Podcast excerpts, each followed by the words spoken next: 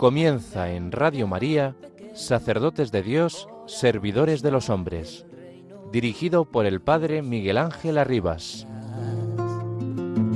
Sacerdote, la vida pone en juego, pastores para el pueblo, un guía a la verdad. Sacerdote, tan rico en los esfuerzos, tan pobre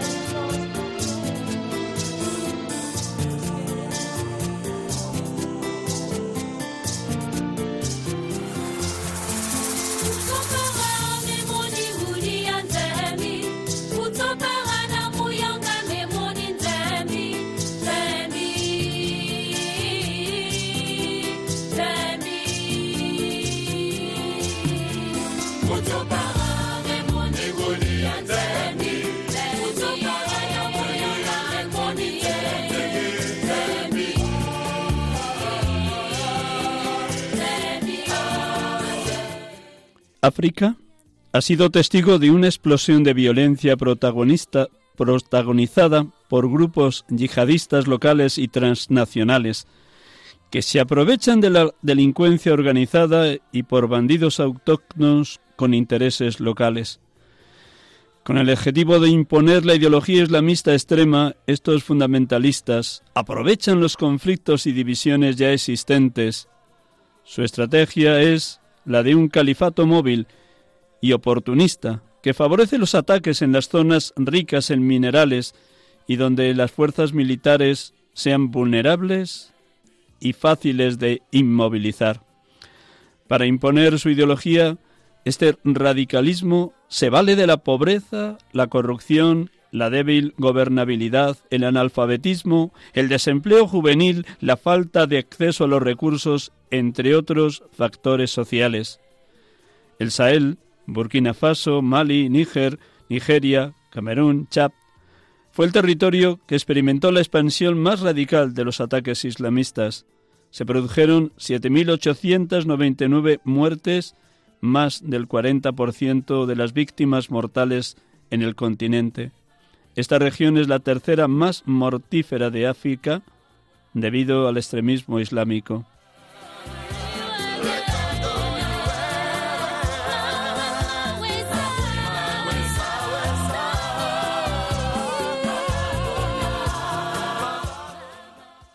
Buenas tardes, hermanos y amigos. Estamos en este programa habitual de la tarde de los domingos, sacerdotes de Dios, servidores de los hombres. Hoy hablaremos de África y lo vamos a hacer a través de un misionero comboniano que luego tendremos la dicha de poder entrevistar. Cualquier lugar del mundo está llamado a ser extensión del Evangelio, pero hay lugares especialmente difíciles donde la persecución a los cristianos es muy dura, muy extrema, muy sangrante, muy mortífera, martirial. Por decir unas cifras así de entrada, diríamos que 13 países de África sufren formas extremas de persecución, el 24% de los países africanos.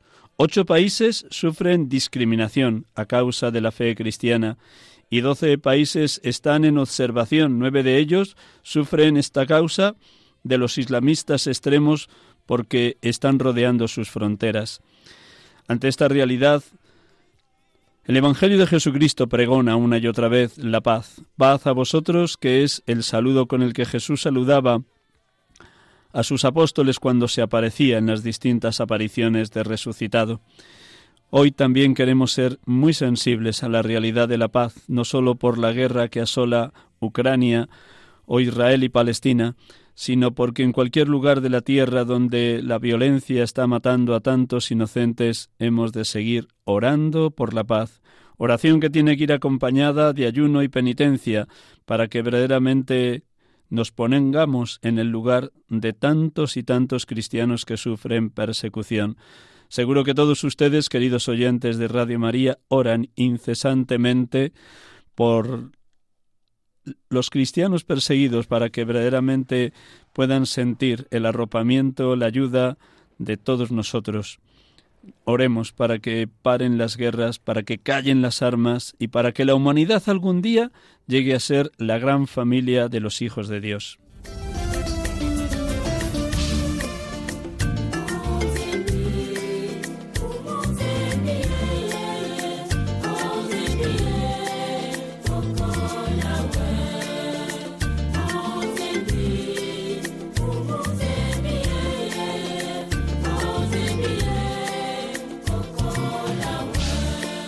Comenzamos orando con la palabra de Dios como cada domingo, dejando que la luz divina nos ilumine, nos guíe, la palabra que siempre es viva y eficaz, tajante como espada de doble filo, penetrante hasta el punto donde se separan el alma y el espíritu. Proclamamos el Evangelio de este domingo y oramos con él.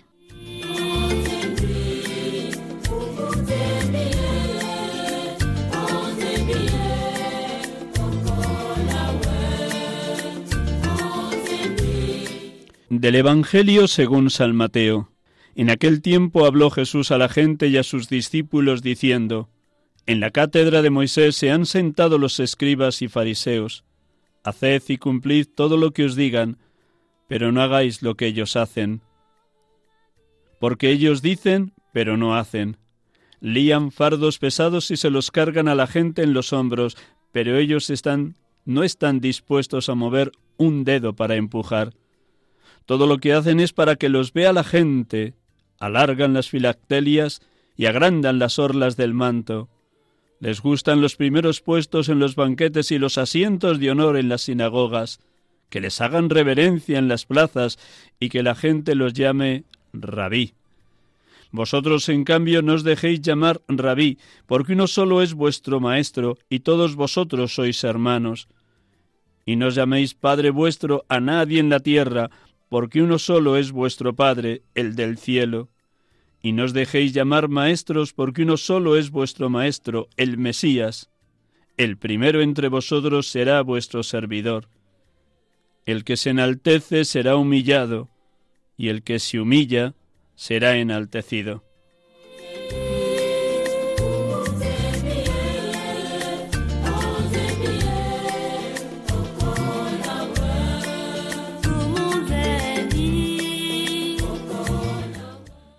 Bendito y alabado seas, Padre Dios, porque a través de tu Hijo Jesucristo, el Mesías, tu ungido, el enviado, el Salvador, nos has enseñado a llamarte Padre. A ti y solo a ti, oh Padre Dios, queremos llamarte con este nombre, Padre nuestro, tú que nos amas con un amor infinito, tú que nos tenías desde toda la eternidad en tu mente, en tu deseo de que participáramos de tu vida divina. Bendito y alabado porque nos has creado a tu imagen y semejanza. Bendito y alabado porque en tu Hijo Jesucristo hemos experimentado tu infinito amor. Bendito y alabado porque cada día en la Eucaristía nos ofreces lo que más amabas, tu propio Hijo como cuerpo entregado y sangre derramada por nosotros. Ayúdanos a vivir nuestra fe no desde el mero cumplimiento, desde la hipocresía, desde la falsedad, desde el puro ritualismo externo.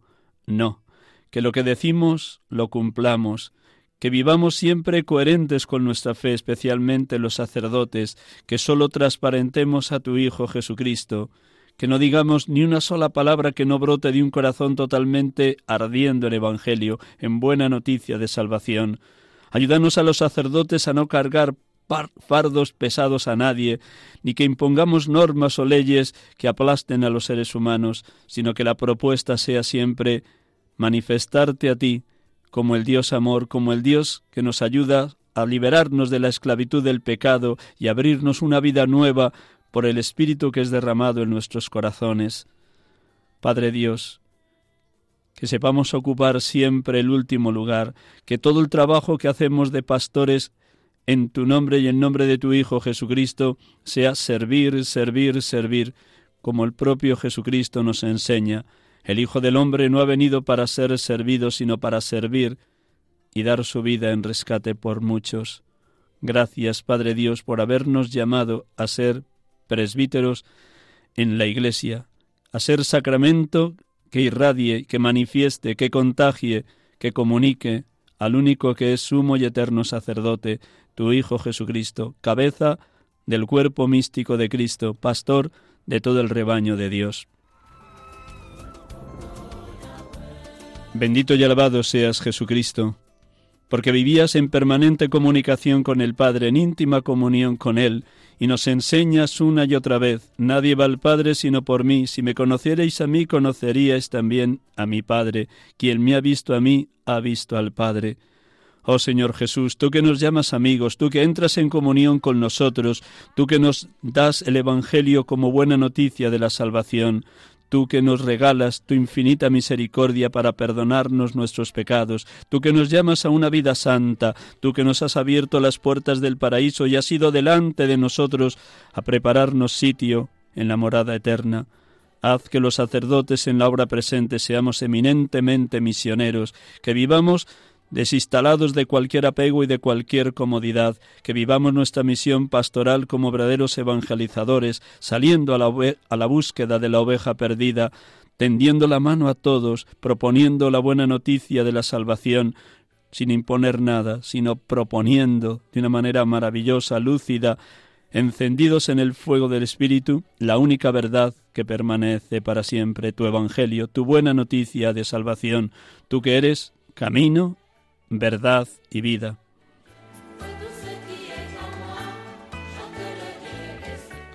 Bendito y alabado seas, Espíritu Santo, porque nos ayudas a vivir todas tus virtudes, todos tus dones y todos tus frutos con una intensidad de fuego ardiente.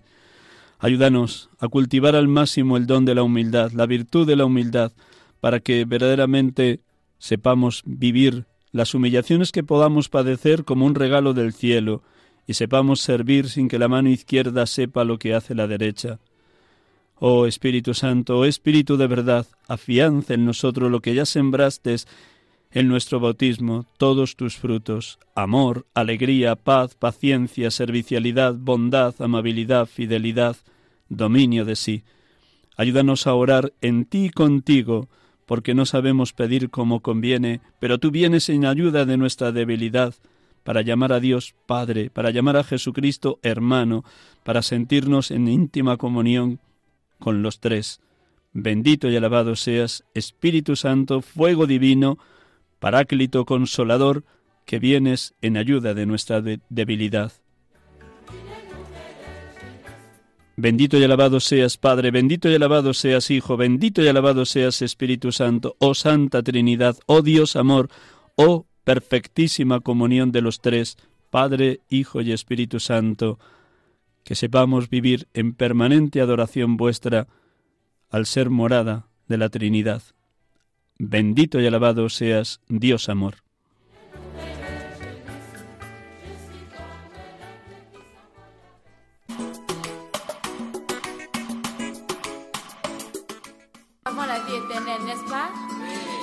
Disons-lui toute notre reconnaissance. Louons le Dieu de notre salut. Célébrons-le de tout notre cœur. Je veux dire merci au Seigneur. Je veux dire merci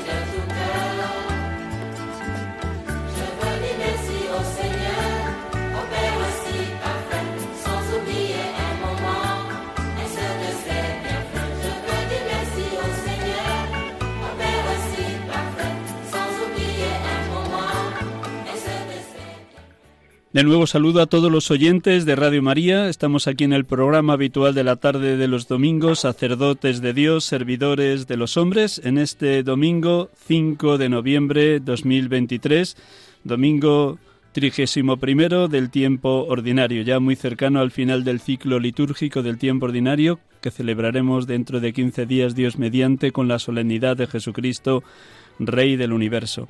Y como en los dos domingos anteriores, tenemos también la dicha en esta tarde de poder dialogar con un hermano misionero, un misionero comboniano que le voy a saludar y luego le presento como habitualmente hacemos en el programa. Buenas tardes, Jaime. Muy buenas tardes a todos. Gracias por tu presencia, gracias por mm, regalarnos estos minutos de la tarde del domingo para que tu testimonio de misionero haga vibrar a toda la iglesia que, peregrina en España y a todos los oyentes de Radio María en espíritu evangelizador y misionero. Gracias por tu testimonio, Jaime.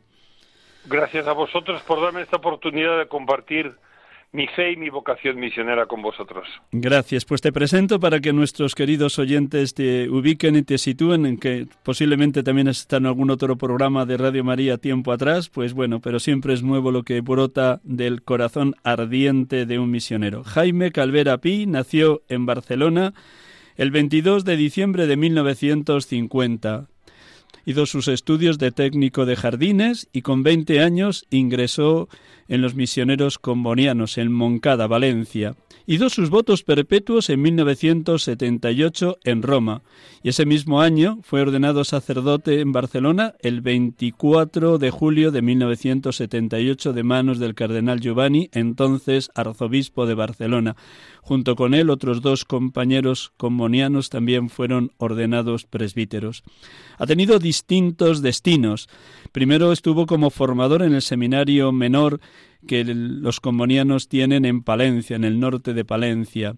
Fue enviado a Sudáfrica de 1985 a 1994 en una misión rural en el norte de Sudáfrica, límite ya con Zimbabue. Fue llamado a Roma para estudiar la licenciatura en misionología de 1994 a 1996 en la Universidad Gregoriana de los Padres Jesuitas. Estuvo también en Roma en el servicio a la Dirección General en una misión muy concreta, la animación misionera de la que luego nos va a comentar en el servicio de esta en el, en el secretariado general de esta animación misionera, con lo cual le tocó visitar, me imagino que a casi todos los misioneros combonianos extendidos por el mundo, o al menos algunas de sus muchas comunidades misioneras, eh, fundamentalmente en África, pero también en América Latina y en Asia. Volvió de nuevo a Sudáfrica del 2005 al 2012, en este caso a la ciudad de Pretoria, en un barrio perisférico donde el obispo les encargó que fundaran una nueva parroquia los padres combonianos, que tuvieron la dicha de poderla nombrar como parroquia de San Daniel Comboni, el barrio de Mamelondi. Luego nos hablará también de este barrio, lo que significó para él estos años allá en Pretoria.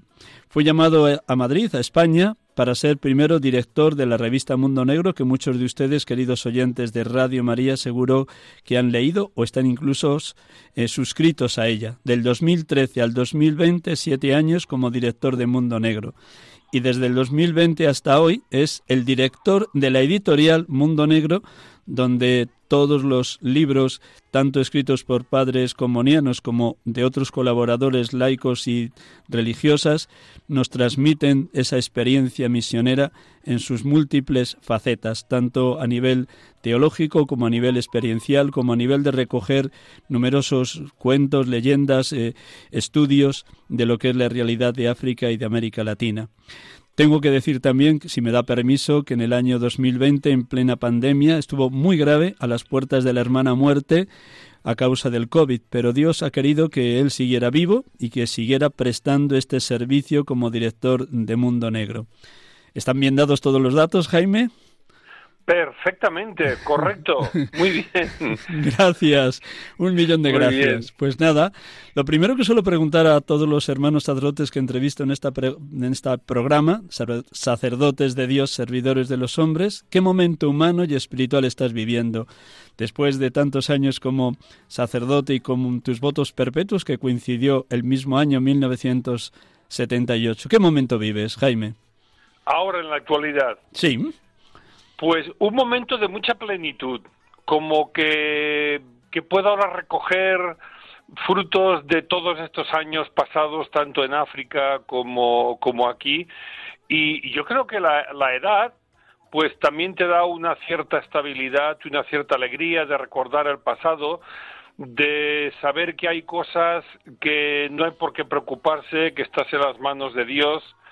Yo encuentro, pues eso, un momento de mucha serenidad.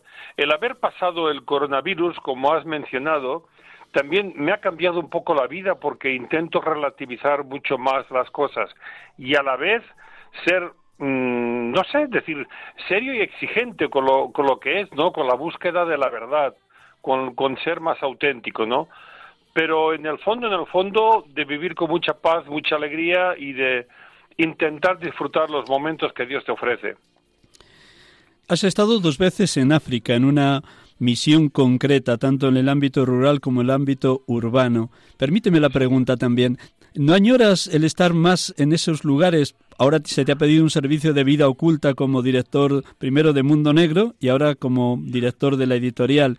¿También desde la retaguardia te sientes arropando y acompañando a tus otros hermanos combonianos? Sí, claro, es diferente el trabajo. El decir misionero, pues automáticamente eh, está el desplazarse, el salir, el agentes, está implícito, ¿no? Y, efectivamente es muy diferente el trabajo cuando estás ahí, en el extranjero, estás lejos, en otro continente, otra tierra, eh, un, eh, un ambiente diferente, otra lengua, otro contexto totalmente diferente a cuando estás aquí que te sientes más en casa. Hay un común denominador que es la misión, que es la misión y el ser misionero.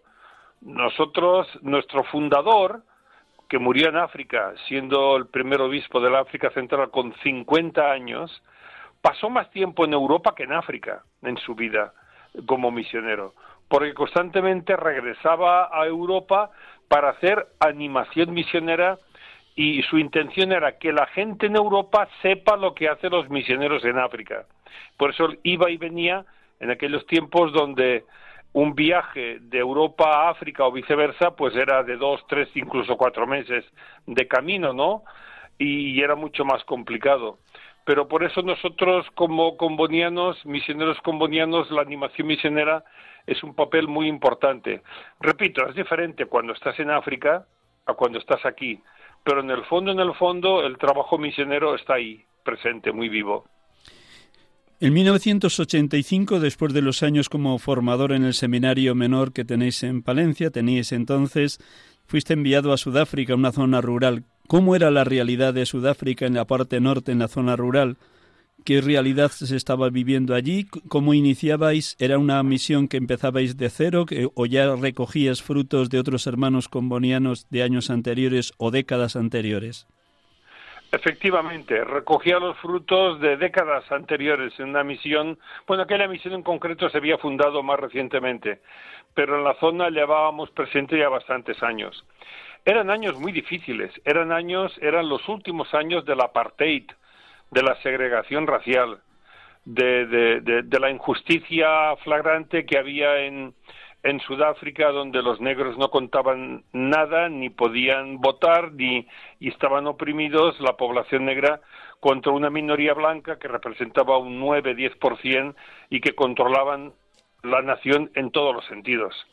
Entonces, la Iglesia vivíamos con fuerza esta situación.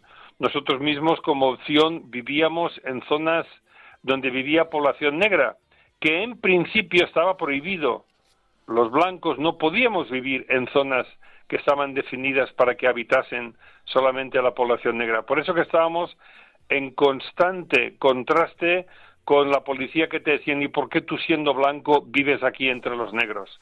No dejaba de ser un testimonio, pero que a veces nos costaba algún que otro disgusto por visitas inesperadas de la policía, blanca, por cierto, a las misiones, cuestionándonos, interrogándonos, mm, eh, vigilando la casa, chequeando la casa.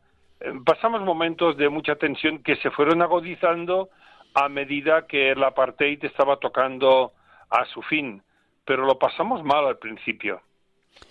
En ese primer periodo, 1985-1994, Mm, ¿Qué relación teníais como misioneros combonianos con el resto de los presbíteros de la diócesis donde estaba enclavada vuestra misión? Teníamos una relación muy buena, porque inicialmente había sido una diócesis donde el obispo era un comboniano, y estando yo allí se hizo el traspaso. Eh, se jubiló el obispo comboniano y entró el primer obispo africano en esta diócesis. Y nosotros seguimos trabajando igual. En aquel tiempo había muy pocos sacerdotes diocesanos en esta diócesis, que era diócesis de Witbank, y éramos más combonianos que diocesanos. Y la realidad de hoy es que es al revés. Hoy son casi todos diocesanos y unos poquitos combonianos, muy pocos. Lo cual la Iglesia ha ido creciendo a, a nivel diocesano con mucha fuerza. Y manteníamos una relación buena no, no había no había tensiones entre nosotros, nos ocupaba mucho el ambiente que había allí de segregación racial, pero tengo que decir que en este periodo que has mencionado fue también cuando Mandela fue liberado de la cárcel que vivimos con muchísimo gozo y cuando se anunciaron unas eh, elecciones generales, fueron cuatro años de preparación para una nueva Sudáfrica. Nuevo, nueva nación, nueva constitución, parlamento, votaciones, todos, todos podían votar y fueron unos años de muchísima esperanza donde eh, cayó el apartheid, la segregación racial y un poco el sentido común volvió a imperar en Sudáfrica. Y viví, viví toda esa transición. Por lo que cuentas, eh, la implantación de la fe en esta diócesis, primero con ese primer mm, obispo comboniano, que me imagino que era europeo, y después con la llegada del Sí. primer obispo africano, fuisteis también semilla que posibilitó el surgimiento de vocaciones dentro de la propia diócesis y de las parroquias donde estabais enclavados los combonianos. ¿Es así? Sí, sí, sí, claro. Sí, sí. Claro, mm, eh, las primeras vocaciones, pues prácticamente todas eh, se formaban en el seminario diocesano, que es un único seminario que sigue hoy día en Pretoria y se formaban se formaban ahí. También, por nuestra parte, al cabo de un tiempo, eh, nos empezaron a llegar también algunas, pocas, algunas vocaciones locales también como misioneros combonianos. Y ahí pues donde hay que ayudar a los jóvenes a discernir si es una vocación diocesana, si es una vocación misionera religiosa, con lo cual saben muy bien que no trabajarán solamente en la diócesis, sino que estarán estarán destinados, tienen la posibilidad de ser destinados a cualquier parte del mundo, como misioneros combonianos, como cualquier otro tipo de misioneros. Pero tengo que decir que había, al, al inicio había muy buena armonía entre todos nosotros. De ese primer periodo pasamos al segundo periodo en Sudáfrica, del 2005 al 2012, en la ciudad de Pretoria, pero en un barrio muy periférico, donde no había todavía implantación de parroquia y donde fuisteis enviados precisamente por el obispo de esa diócesis para Sí. in- in- inaugurar una nueva parroquia, que me imagino que era tan- tanto nacimiento de cero a nivel de fe y a nivel de constitución de comunidad cristiana, como a nivel de templos o de edificios donde poder convocar a esa comunidad cristiana. ¿Cómo era el desarrollo en ese lugar cuando llegaste, Jaime? Pues mira, fue una de las experiencias más bonitas que he vivido como sacerdote. Este barrio, que se llama Mamelodi, Ma Melody, Madre de la Melodía, por la gran cantidad de músicos, cantantes que ha dado esta zona, os sonará Miriam Makeba, pues era precisamente de esta zona, y la gran facilidad que tienen por el canto y la música. Ma Melody, Ma Melody. Es un barrio, barrio de un millón de habitantes. Y en este millón de habitantes había solo tres parroquias. Nosotros teníamos una. Y viendo la necesidad y cómo se multiplicaban y crecían, una en la que teníamos se entregó al clero diocesano y nosotros abrimos una más hacia afuera, hacia donde estaban los recién llegados que se instalaban en la zona de, de- barracas, de, de- construcciones muy frágiles. Y allí empezamos esta cuarta parroquia en Mamelodi, que si se divide un millón entre cuatro, pues eran 250.000. Claro, no todos eran católicos, obviamente, era un número mucho más inferior. Pero mm, vivir el nacimiento de una nueva parroquia eh, fue una experiencia muy bonita. Eh, cuando yo llegué ya se había decidido, eh, en diálogo mis superiores con el obispo, que esta nueva parroquia se llamaría San Daniel Comboni, lo cual me alegró muchísimo. Y ahí empecé. Claro, yo en el seminario, mis años de formación, había estudiado teología y muchas cosas, pero nadie me había dicho cómo se empieza una parroquia desde cero. Co- co- ¿Cómo, cómo se empieza? ¿Por dónde empiezas? Eh, ¿Con qué cuentas? Contábamos con un terreno y con un prefabricado que había ahí en ese terreno. Y, y un contenedor.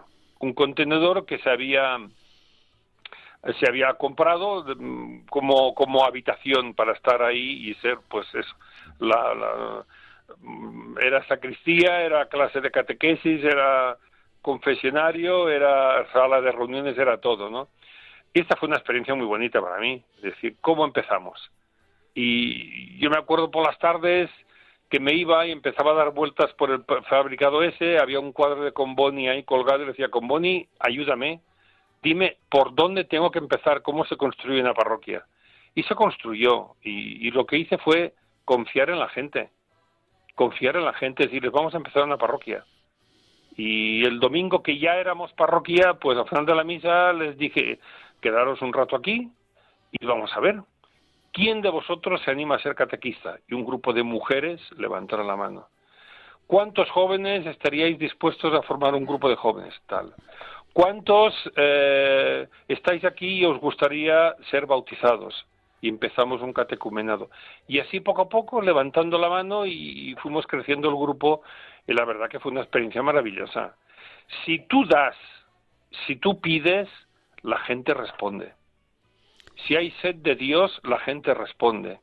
Y el africano, en este caso yo puedo hablar de la gente de Sudáfrica, gente que son profundamente religiosos, responden.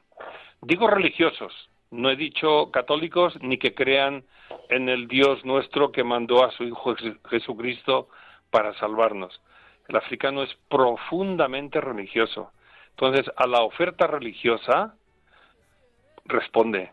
A la oferta religiosa, si tiene sentido y toca su vida de cerca, responde. Y así empezamos, empezamos la nueva parroquia.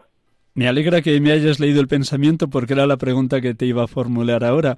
Cuando llegaste allí a Mameloni, te encontraste con muchas realidades de fe, tanto una fe más animista de los que venían todavía de la zona rural, como personas que tal vez venían ya de la ciudad, pero se habían desplazado hasta este barrio periférico, otros que pertenecían a otras iglesias cristianas no católicas, tal vez también grupos de sectas. descríbenos así, en grandes trazos, cómo era la religiosidad cuando llegaste a Mamelodi. Pues hay un sinfín de confesiones religiosas muy grande, muy grande. Están los grandes bloques, sería la Iglesia Católica, la Iglesia Reformada de Holanda, protestantes, evangelistas, eh, estos grandes bloques existen, pero después hay un sinfín de experiencias de lo que llamamos iglesias independientes. Hay una muy fuerte que son los la, em, la Iglesia Cristiana de Sion, que este reúne muchísima gente y muchos grupos, grupúsculos de gente con iniciativas privadas que forman su propia iglesia, su propia comunidad, recaudan sus propios dineros y comunican pues una fe muy muy poco estructurada basada en muchos aleluyas y en canto y en danza. Entonces hay un pupurri bastante, bastante importante, porque hay que ir a la iglesia, hay que pertenecer a una iglesia.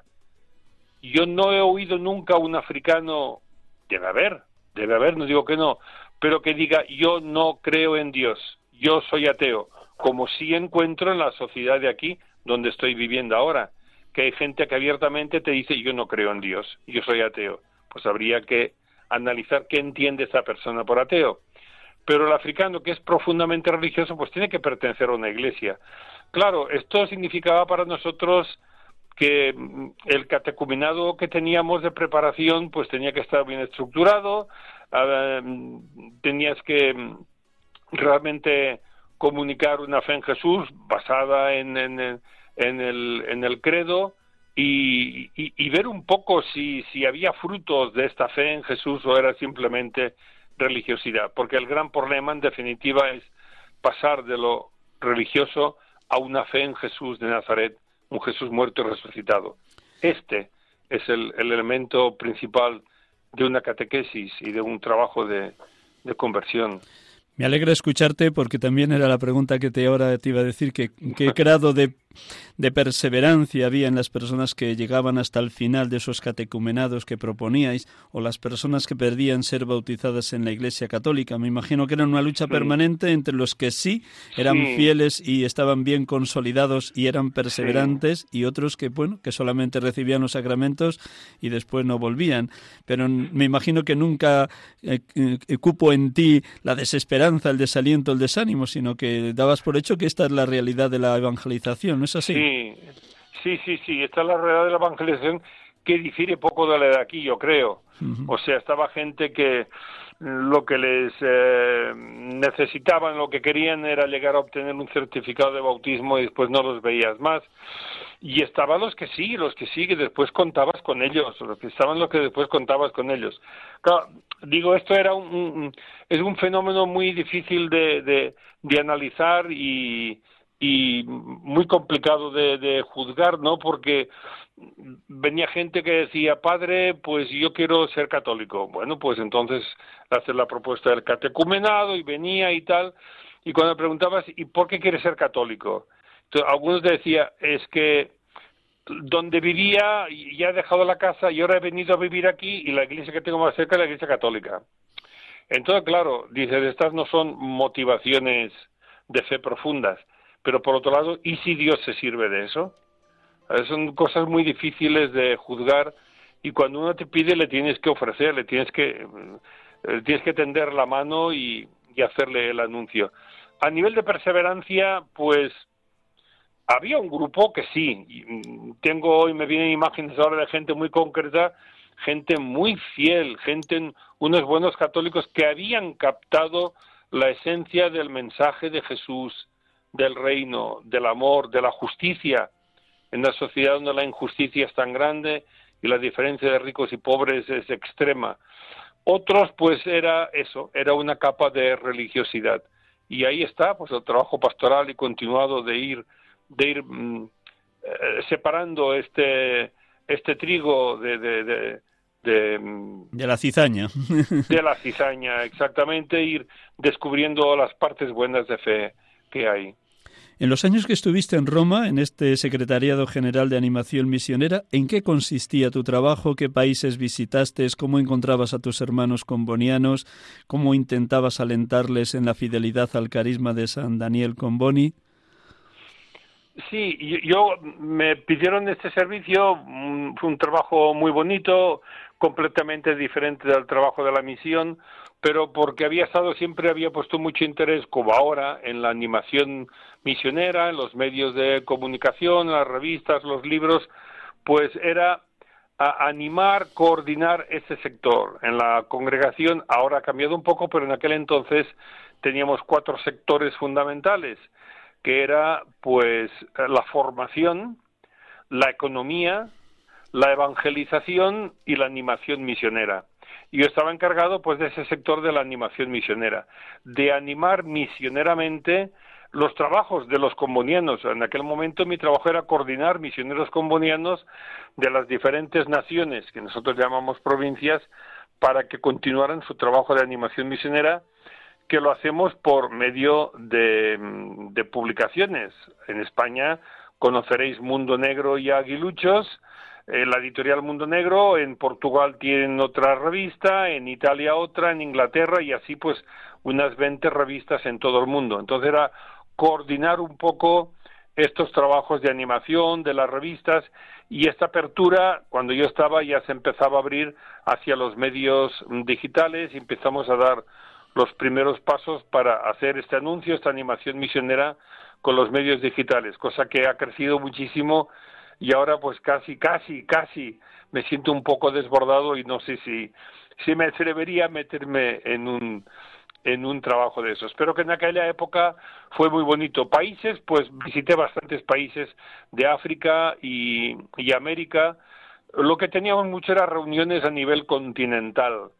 Eh, pues juntar todos los compañeros de habla inglesa en África en un determinado lugar y durante unos días tener jornadas de reflexión, de formación permanente, de conferencias para preparar precisamente para este Ministerio de la Animación Misionera o África a nivel de África francesa o en América Latina para todos los eh, de habla castellana, etcétera. Un trabajo de coordinación desde arriba. Es un trabajo más frío, pero más que entrar en contacto con la gente, estaba en contacto con mis compañeros, los misioneros combonianos. Bueno, pues son años que te da un aspecto un poco más abierto, más general, más de perspectiva, y estuvo bien, estuvo bien. Fue una experiencia también positiva. Siete años he estado al frente de la revista Mundo Negro, que seguro que todos nuestros oyentes de Radio María conocen, que yo tengo la dicha de leer también cada mes. ¿Cuál fue tu objetivo fundamental cuando la congregación te pidió este servicio, esta misión dentro de la misión, que es ser director de Mundo Negro? ¿Cómo se ha ido consolidando tanto a nivel de papel como a nivel digital la extensión de Mundo Negro? ¿Cómo ves la perspectiva de una revista religiosa hoy en España? Bueno, primero decir, me acabo de acordar ahora que estando en Sudáfrica, un día por la noche, antes de acostarme, tuve la fatal idea de abrir el correo electrónico y para ver si tenía algún correo. Y había un correo del provincial de España que me decía, Jaime, estamos pensando en ti para que cojas la dirección de Mundo Negro. Aquella noche no dormí, dándole vueltas ahí, y esto cómo, cómo se hace, seré capaz, lo podré, no lo podré. Por otro lado, mucha alegría de poder trabajar en un medio de esos, por eso responsabilidad. Ese fue el primer contacto. Después ya una vez dije que sí, después de haberlo rezado y consultado, pues les dije que sí, que me ponía a disposición, pues me incorporé. Y la verdad te digo que fue un trabajo relativamente fácil porque es una es una estructura que tiene vida propia y, y, llevamos 63 años publicando la revista y esto va caminando solo. Es curioso que los combonianos, que estamos directores, vamos cambiando, pero mucho del personal, que son laicos, que nos acompañan, que creen en este medio y que comparten nuestro carisma comboniano, son los que se quedan. Y ellos de alguna forma son los que dan la continuidad a la revista yo me sentí arropado pues por eso, por un grupo de profesionales, periodistas que tenemos aquí en la redacción, que fueron ellos que, que estuvieron continuando. Yo solamente tuve que continuar. No tenía idea de hacer nada nuevo ni ninguna revolución porque, vaya, el principio de que cuando una cosa funciona no la toques, pues creo que sigue siendo válido, ¿no? Y Mundo Negro funcionaba. Mundo Negro sigue siendo una revista que da que da visión, visualiza África en, eh, aquí entre nosotros en España y aguiluchos para los niños. Pues eso, seguir, siempre tienes que estar atento, cambiando colaboradores, corresponsales, mejorar contenidos, mejorar las fotografías, alguno que se jubila hay que buscar uno nuevo, estas son cosas evidentes en cualquier plantilla de trabajo. Pero te digo que para mí fue una experiencia muy positiva meterme en este campo y que era meterte en esa maquinaria y dejar, dejar que siga funcionando. con mucha atención, muchas horas de dedicación, muchos domingos hasta tarde por la noche cuando hay que entregar o cerrar la revista y te queda todavía por escribir cosas, eh, muchas horas extras hay que hacer para una revista de esas, sobre todo cuando el tiempo aprieta, ¿no?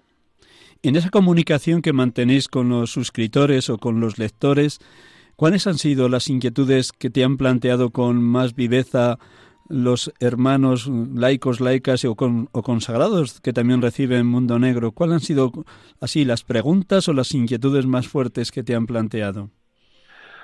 Yo creo que lo que más abunda es un agradecimiento.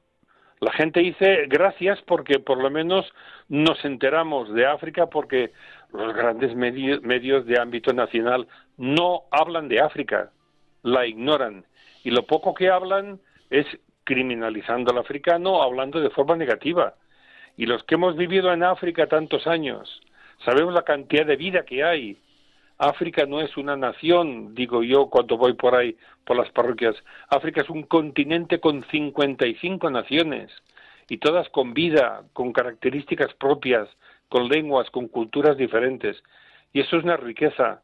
No me digan que no hay riquezas para comunicar y no se dice nada, no, no, no, no se habla, no, no interesa. Entonces la gente agradecen, agradecen poder recibir información de un continente tan cercano como lo tenemos y a la vez tan lejano.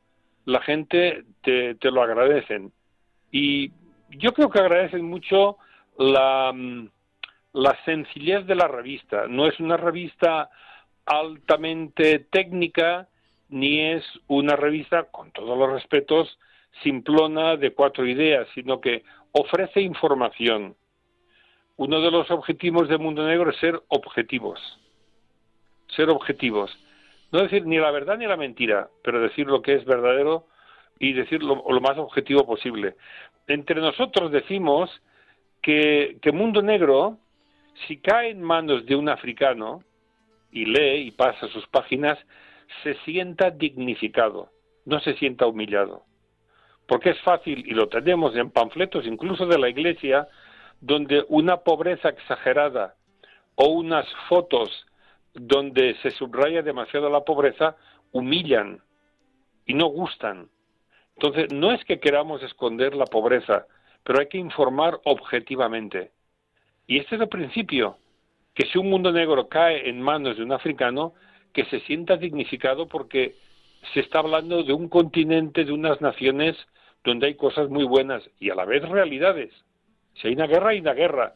Informar lo más objetivamente posible. Si hay una hambruna, hay una hambruna. Informar lo más objetivamente posible, pero en un tono amplio, dando universalidad y contextualizando bien todo lo que sucede. En estos años de director de Mundo Negro también has palpado la realidad de cristianos perseguidos en distintos países, sobre todo del Sahel. Seguro que la mayor parte de los países, por fortuna, la Iglesia Católica goza de libertad y de expansión de una manera pacífica, serena y en, en, convivencia con otras religiones y con los políticos de turno de cada país. Pero en otros lugares la persecución está siendo muy fuerte y muy dura. Cada vez que te ha llegado la noticia de la muerte de algún misionero o misionera o de, algún, o de laicos, catequistas, Mm. ¿cómo has acogido, primero en tu interior y en tu oración, ese, ese hermano que ha muerto mártir y cómo lo habéis plasmado luego en la revista? Se reciben con dolor, se reciben con dolor esas notas precisamente por esta sensibilidad que, que, tenemos en- hacia el continente africano y conociendo, pues, si son de la congregación, pues claro, son, los conocemos, ¿no? Nosotros tenemos un, y está publicado en un libro, tenemos un, una, una lista de 26 mártires em, combonianos asesinados. Eh, mártires no están beatificados, pero misioneros y misioneras que han sido asesinados en el mundo, en nuestra historia como congregación. Y claro, eh, es algo que está muy, muy presente entre, entre nosotros. Se recibe con dolor porque acabas queriendo mucho a África y a los africanos, pero eh, hay que informar, hay que informar de la realidad lo más claramente posible y donde no siempre pues es acogido. Mira, te pongo un ejemplo. Ahora mismo, ahora mismo llevamos seis meses de una terrible y cruel guerra en Jartum, la capital de Sudán. No se habla de esta guerra. Se habló en la primera semana porque quizá desplazaron a algún periodista. Pues ya se ha dejado de hablar. Es verdad que estamos ahora viviendo otra guerra muy dura, muy triste, muy cruel en Oriente Medio. Otra que está pendiente en Ucrania y Rusia. Pero es que en Sudán se están matando muchísima gente. Tenemos nosotros en la capital, en Jartum, un- una universidad, el Comboni College of Science and Technology, una universidad técnica donde, por cierto, el rector de esa universidad es un misionero comboniano de Madrid, padre Jorge eh, Naranjo. Eh, La universidad ha sido devastada, ha sido bombardeada. Se han llevado todo el material informático. La universidad está cerrada. ¿Quién habla de esto? Pues tenemos que ser nosotros sacarlo ahí donde se pueda y, y decirlo. O sea, imagínate el trabajo que tenemos de, de, de destapar miserias de estas que nadie las destapa, pero es que están y existen. Y hay que decirlas, hay que comunicarlas sin quitar importancia ni fuerza a las otras que estamos viviendo estos días, ¿no? Pero África es tan poco y tan malo que se habla que, que en fin, queremos que Mundo Negro y nuestras publicaciones pues ocupen un espacio mm, de informativo donde hay desinformación. Pero actualmente, y otras guerras en otros sitios, pero esta de Sudán es tan importante, a pesar de que el Papa Francisco estuvo mediando hace años entre los dos líderes que ahora se han enfrentado para que trabajasen por la paz. Os acordaréis de aquella famosa escena en el Vaticano donde el Papa Francisco se arrodilló y besó los pies de los dos líderes africanos pidiéndoles, por favor, trabajen por la paz. Pues bueno, parece que el gesto no, no, no sirvió. Algo quedará en su corazón. Una última pregunta. Como ves, el tiempo Sí. vuela. Tú que has estado en medios de comunicación lo sabes muy bien. ¿Sí? El paso de director de Mundo Negro a director de la editorial Mundo Negro, después de superar esa grave enfermedad a causa del COVID. ¿Cuál es el cometido fundamental de la editorial? ¿Cómo seleccionáis libros? ¿Cuáles son los que más se venden? ¿Cuál es lo que más interesa a los lectores católicos de España? Mm, ¿Y cómo seleccionáis esos libros, Jaime? Sí, el, el principio con el cual funcionamos la editorial es prácticamente el mismo de la, de la revista, dignificar África y hablar de África y de los misioneros. Nosotros tenemos un, un, un, un, titular, algo, un compromiso con África y la misión. Y la editorial Mundo Negro, pues sigue esto mismo. En lugar de la revista, con publicaciones eh, de, de, libros. Abarcamos mm, desde libros serios, profundos, de investigación, historias de África, temas de literatura, diccionarios etnológicos, a cosas muy sencillas como cuentos para niños sobre África, para que el niño pues vaya entrando también en un clima de respeto por, por África. Mm, abarcamos todo, testimonios, muchos testimonios de misioneros. Hoy mismo, hoy mismo acabamos de, mm, de recibir, bueno, ayer, sábado, acabamos de recibir un libro nuevo sobre testimonios de paz en tiempos de guerra en Bangui, que es la capital de la República Centroafricana. Pues eso, los testimonios gustan muchísimo y nos lo piden muchísimo. Y curiosamente, último, estamos sacando una serie de cuentos y fábulas que recogemos de entre la gente. Unos fábulas etíopes que un compañero ha recogido entre los Guyi, que es un subgrupo de los Oromo al sur de Etiopía y que se han traducido y publicado. Esto tiene mucha fuerza, a la gente les gusta mucho decir, son auténticas fábulas que los Guyi o cualquier otro grupo nos han ido comunicando, hemos ido traduciendo y publicando. O sea, son libros que tienen un valor antropológico muy bonito y a la vez pueden ser leídos por niños. O sea, en definitiva, nuestra editorial intenta seguir acercando a África por medio de África mismo, sus contenidos, su riqueza cultural y, y por medio de testimonios de los misioneros. Jaime, un millón de gracias por tu testimonio, tu entusiasmo, tu alegría que transmites en tus palabras y seguro que has llegado muy dentro del corazón de los oyentes de Radio María. No te vayas, vamos a terminar con una oración al Espíritu Santo de San Pablo De VI. acuerdo. Ya que estamos con un misionero comboniano, quiero recordar a mis oyentes, a los que han empezado el- o han es- empezado a escuchar el programa ya iniciado, que estamos hablando con Jaime Calvera Pi, misionero comboniano, actualmente director de la editorial Mundo Negro, antes director en Mundo en la revista Mundo Negro y también misionero en Sudáfrica en dos etapas de su vida. Vamos a terminar, como digo, queridos oyentes, con esta oración al Espíritu Santo, ya que la Iglesia está llamada a vivir en un eterno y permanente Pentecostés, y todos ustedes, y también seguro que Jaime Calvera Pi, a diario invoca al Espíritu Santo para que Él siga moviendo a la Iglesia en esa dimensión misionera a la que está llamada y a la que estamos llamados todos los bautizados. Pues un instante con esta música, rezamos, despido a Jaime y les despido a todos ustedes. Muchas gracias.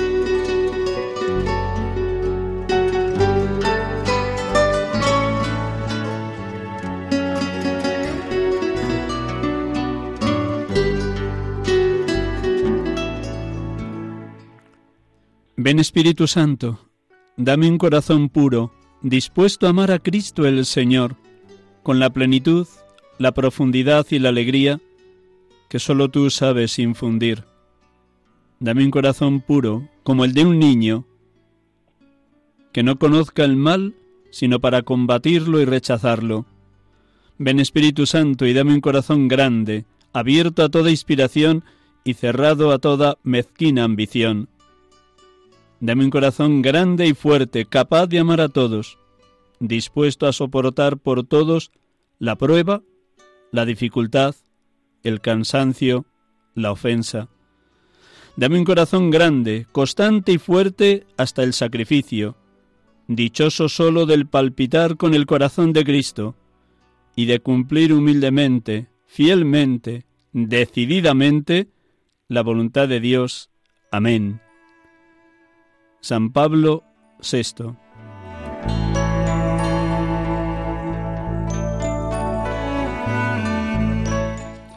Jaime, muy buenas tardes. De verdad que un millón de gracias. Se le ensancha uno el corazón escuchándote. Así que Dios te siga bendiciendo en esa misión de director de la editorial Mundo Negro. Gracias, Jaime. Muchas gracias a vosotros. Muchas gracias. Muy agradecido también. Gracias. A todos los oyentes de Radio María de este programa, sacerdotes de Dios, servidores de los hombres, que pasen un final del domingo dichoso y hasta el próximo domingo si Dios quiere. Dios les bendiga. Feliz semana para todos.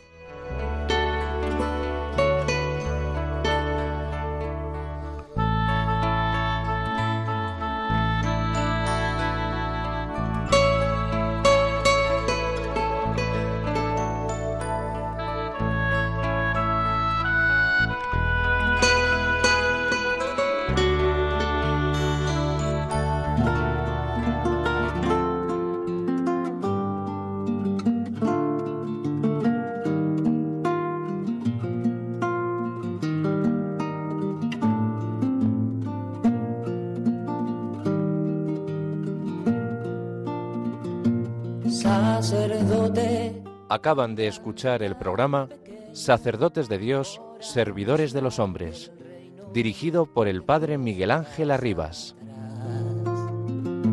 sacerdote, la vida pone en juego, pastores para el pueblo, un guía a la verdad. Sacerdote, tan rico en los esfuerzos, tan pobre los no quiero, pues quiere siempre ahora